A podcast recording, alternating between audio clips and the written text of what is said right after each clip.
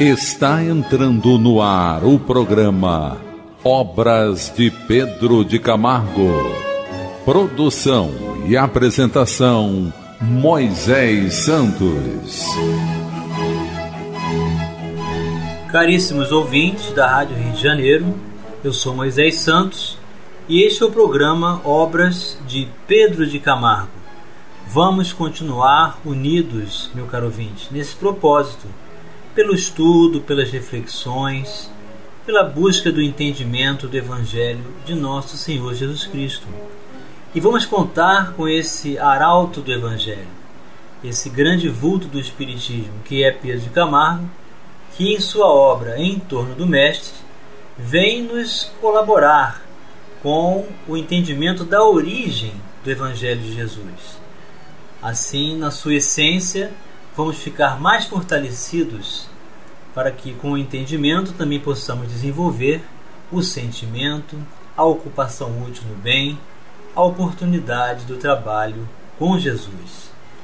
Hoje vamos estudar o capítulo Causas e Efeitos, que é uma das grandes abordagens da doutrina espírita com relação a essa condição natural em que as leis da natureza estabelecem não só fisicamente, mas também moralmente.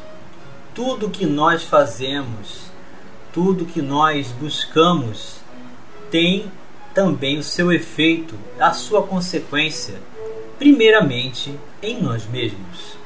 E Pedro Camargo inicia o capítulo dizendo: Se o acaso e o sobrenatural existissem, não haveria ciência.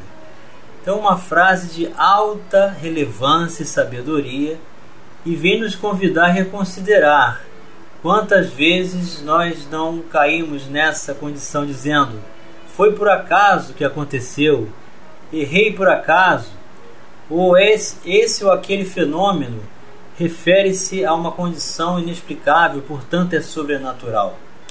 Vamos buscar as diretrizes libertadoras na doutrina espírita. Diretrizes libertadoras.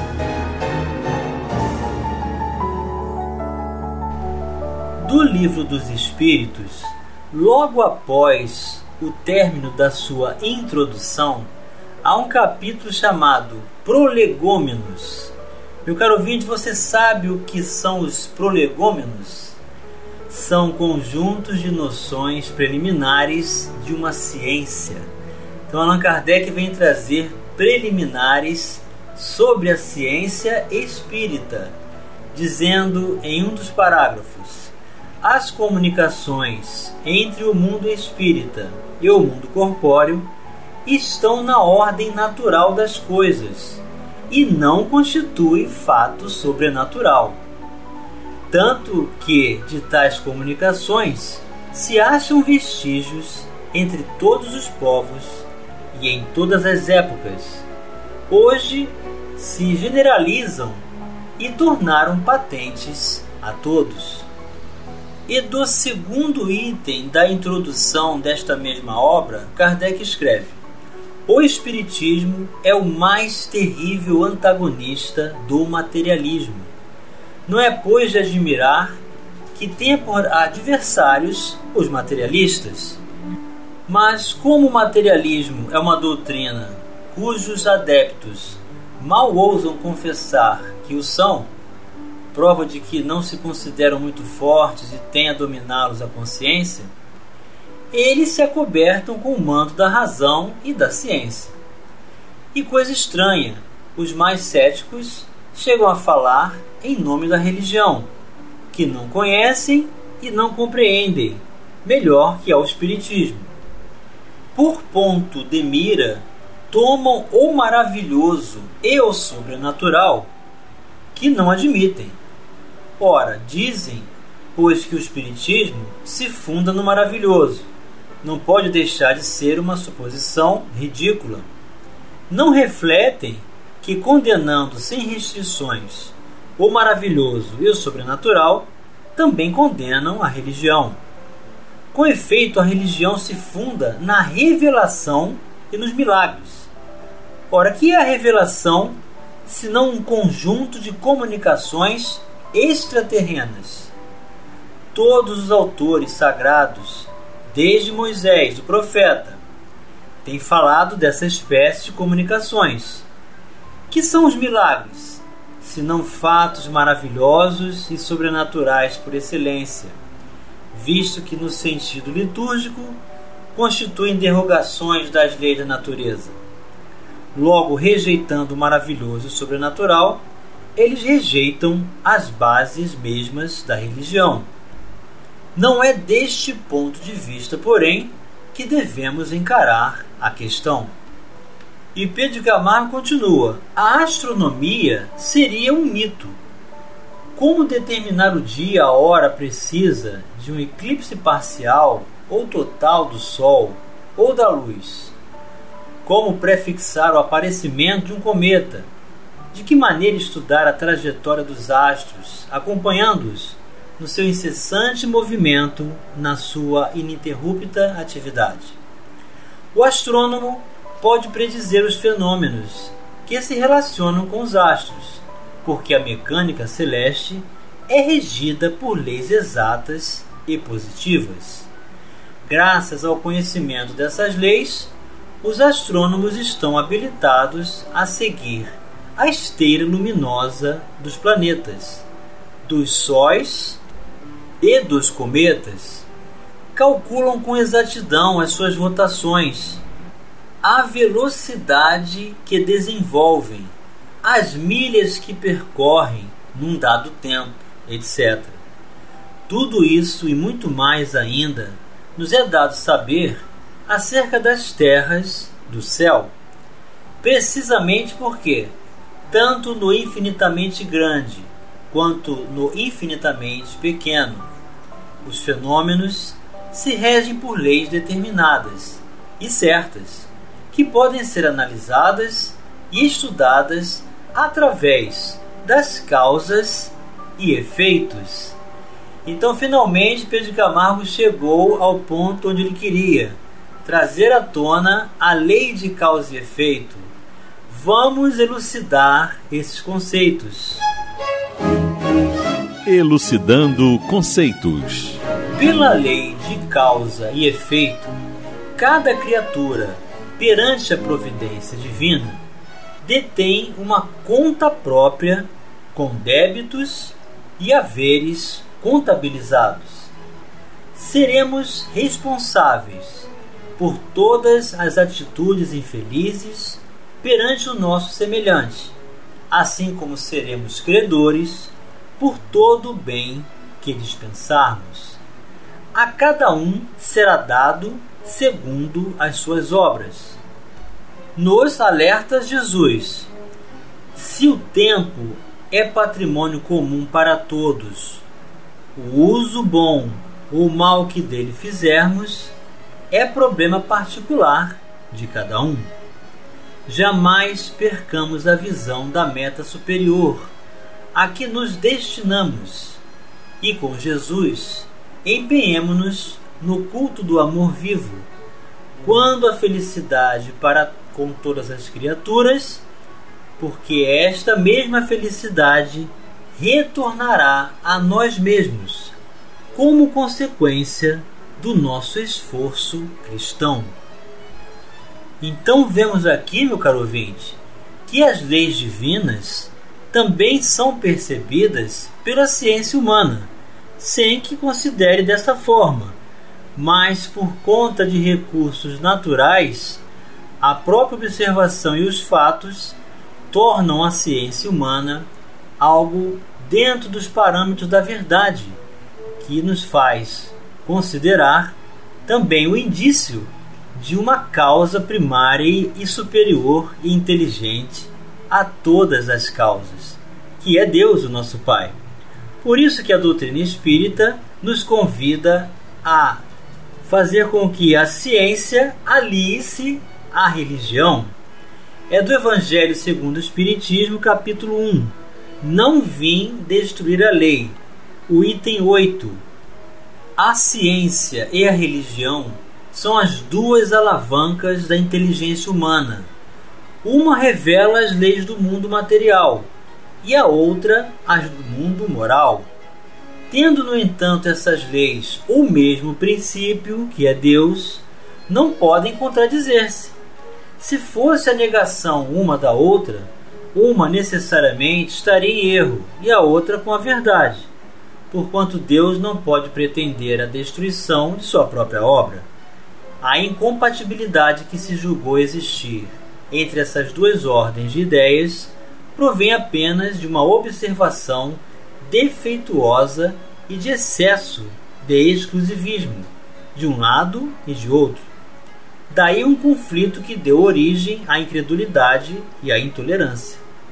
São chegados os tempos em que os ensinamentos do Cristo têm de ser completados, em que o véu, intencionalmente lançado sobre algumas partes desse ensino, tem de ser levantado, em que a ciência, deixando de ser exclusivamente materialista, tem de levar em conta o elemento espiritual, em que a religião, deixando de ignorar as leis orgânicas e imutáveis da matéria, como duas forças que são, apoiando-se uma na outra e marchando combinadas, se prestarão mútuo concurso.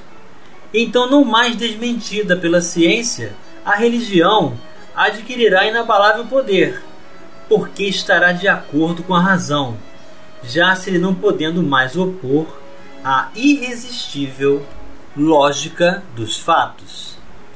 Eis a compreensão nos horizontes maiores do entendimento desses valores do amor de Deus, da sua criação.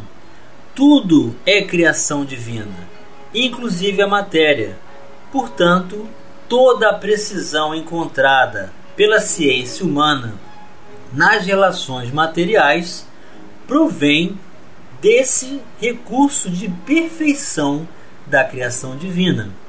Então, o que Allan Kardec está nos trazendo é que a ciência humana unindo-se à religião, vai fazer com que a condição natural da razão possa estabelecer o uso da moral como recurso de crescimento e amadurecimento verdadeiro para as possibilidades do bem, da luz, da plenitude, da saúde integral de espírito. Eis a proposta da doutrina espírita. Vamos continuar analisando as causas e efeitos já já no próximo bloco. Participe do programa Obras de Pedro de Camargo enviando sua mensagem, dúvida ou sugestão pelo e-mail opg arroba rádio Rio de Janeiro.am.br ou pelo WhatsApp da Rádio Rio de Janeiro 984867633 aos cuidados de Moisés Santos. Estamos apresentando o programa Obras de Pedro de Camargo. Apresentação Moisés Santos. Caríssimos ouvintes da Rádio Rio de Janeiro, voltamos agora para o segundo bloco do nosso programa de hoje, em que estamos estudando a obra Em Torno do Mestre. O autor é Pedro de Camargo, a editora da Federação Espírita Brasileira. Hoje estamos estudando o capítulo Causas e Efeitos. Já comentamos no bloco anterior acerca da ciência humana, a física quando estabelece, através da descoberta de Sir Isaac Newton, um cientista inglês, que estabeleceu que para toda ação existe uma reação igual e contrária na matéria, mas também a concebemos na moral, no exercício do pensamento, no uso das palavras, no uso do livre-arbítrio. Portanto, tudo que realizamos tem também consequências em nós mesmos. Por isso, a doutrina espírita nos convida à união da ciência com a religião, porque tudo é obra divina. E com esse conhecimento, com esse horizonte, nós vamos estabelecer escolhas com muito mais responsabilidade, com muito mais propriedade e eficiência nos mecanismos da evolução, da maturidade de espírito, na plenitude da saúde completa integral de todos nós, meu caro ouvinte. E Pedro Camargo continua dizendo que, como a astronomia, os demais ramos da ciência constituem, cada qual em sua especialidade, formal, desmentindo as teorias do acaso e do sobrenatural. Então é assim, meu caro ouvinte, não existe o acaso nas leis de Deus. Não existe o sobrenatural, senão nas concepções da nossa ignorância, do que ainda não podemos conceituar por falta de experiência, por falta de inteligência, de maturidade espiritual, de conhecimento, de evolução. A física e a química jamais poderiam ser o que realmente são, ciências positivas, se tudo sucedesse por acaso, ao sabor dos caprichos moleculares, sem direção, sem finalidades, sem leis. Observações, experiências, pesquisas, indução, dedução e o mais que faz parte dos métodos científicos seriam expressões vazias de sentido, cogitações inúteis e falhas de senso. Como poderemos ter certeza de que a água é composta de dois gases combinados em determinadas proporções? facilmente juntando uma parte de gás oxigênio e oito partes de hidrogênio, nós teremos a molécula da água. Tantas vezes quantas vezes fizermos esta operação, tantas vezes teremos a confirmação do fato. As experiências são possíveis exatamente porque as leis vigoram com a precisão de sempre. Pela química agrícola, podemos conhecer as qualidades deste ou daquele terreno, determinando com acerto para que espécie de cultura eles se prestam. Cereais, café, cana-de-açúcar, algodão, etc. É possível ainda corrigir o defeito das terras, juntando-se estes ou aqueles sais, este ou aquele fertilizante, conforme a análise feita previamente haja indicado. Hoje nós temos a engenharia agronômica para estabelecer esse concurso. Mercê de tais conhecimentos, o homem vai removendo as dificuldades, vai vencendo os obstáculos e triunfando na vida. Sob todos os aspectos, graças à lei que se desdobra em causas e efeitos. Tudo é possível. Sem ela, com o acaso e o sobrenatural, o mundo seria um caos. O trabalho e as porfias do homem, uma insânia. O melhor partido a tomar deveria ser a expectativa imbecil do ocioso ignorante. Nada justificaria as tentativas, e menos ainda o esforço, a luta e o sacrifício. O acaso é um termo inexpressível e vão. O sobrenatural é um vocábulo cujo verdadeiro significado é superstição ou ingenuidade. Para os basbaques, que significam tolos, qualquer truque de prestidigitação, que significa ilusionismo, é uma maravilha oriunda do sobrenatural.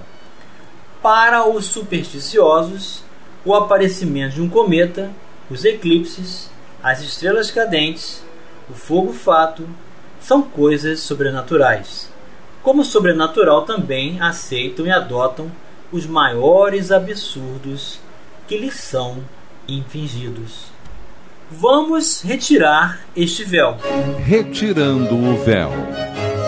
A doutrina espírita explica que tudo se encadeia no universo. Nada acontece ao acaso. Há em tudo uma sequência natural de causas e efeitos, ação e reação. Cada criatura humana se define pela sua consciência, que a separa dos irracionais e lhe confere a dignidade espiritual. Conscientes do que somos e do que fazemos, somos naturalmente responsáveis pelos nossos atos. Livre das ilusões materiais, quando no plano espiritual esta realidade se acentua e o espírito pede para voltar à terra, submetendo-se aos sofrimentos que infligiu aos seus semelhantes. As leis de Deus inscritas na consciência de cada um levam o culpado a pedir o seu próprio castigo e recuperação. As provas coletivas reúnem criaturas que, compromissadas com o seu passado menos feliz, solicitam o reajuste em conjunto para a libertação de seus espíritos. A lei de causa e efeito, por outro lado, outorga àqueles que se voltam para o bem e o amor a colheita dos frutos sazonados, como resultado de seus esforços na seara do bem. Compete-nos assim, em qualquer circunstância, eleger o melhor que o nosso discernimento determinar porque se a semeadura em qualquer parte é livre, a colheita é compulsória e com ela nos defrontamos mais cedo ou mais tarde. Então, meu caro ouvinte, toda a relação estabelecida com as leis de causa e efeito também estão dentro das leis de sintonia, das leis dos fluidos, porque tudo que nós nos apropriamos todo o interesse que buscamos, todas as nossas palavras, atos e pensamentos, intenções, predisposições estão conectadas em relações com semelhante condição com outros indivíduos, encarnados e desencarnados. Por isso a doutrina espírita vem nos convidar ao exercício de consciência da responsabilidade do uso do nosso livre-arbítrio, assumindo suas consequências para caminharmos em direção à luz do amor de Deus. A luz do Consolador, como diz Pedro Camargo, veio espancar as trevas, apelando para o cérebro e para o coração do homem. Ela vai conjugando, num esplêndido consórcio, a razão e a fé, a ciência e a religião, o físico e o moral. E chegou o momento, meu caro ouvinte, de você receber a mensagem do Mestre. Mensagem do Mestre: Todo aquele, pois, que ouve estas minhas palavras e as pratica, será comparado a um homem prudente que construiu a sua casa sobre a rocha. Caiu a chuva, transbordaram os rios, sopraram os ventos e bateram com força contra aquela casa, e ela não desabou, porque tinha sido construída sobre a rocha. E todo aquele que ouve estas minhas palavras e não as pratica, será comparado a um homem insensato que construiu a sua casa sobre a areia. Caiu a chuva, transbordaram os rios, sopraram os ventos e bateram com força contra aquela casa, e ela desabou, sendo grande a sua ruína. Quando Jesus acabou de proferir essas palavras, as multidões estavam maravilhadas com a sua doutrina. Mateus capítulo 7, versículos 24 a 28.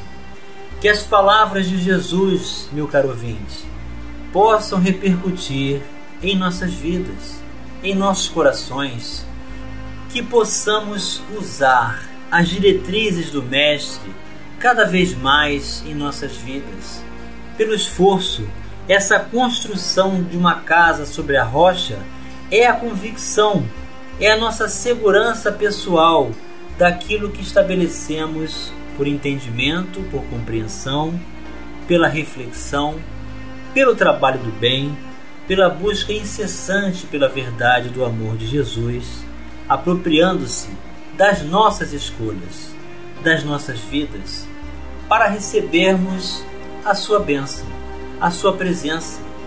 E permanecendo em comunhão com Ele, nós possamos buscar a prática, o trabalho, as ações que sejam condizentes, que sejam coerentes com todos esses valores que a nossa consciência reconhece, que o nosso coração pede, desenvolvendo o bem, o amor e a luz dentro de cada um de nós, hoje e sempre, meu caro ouvinte.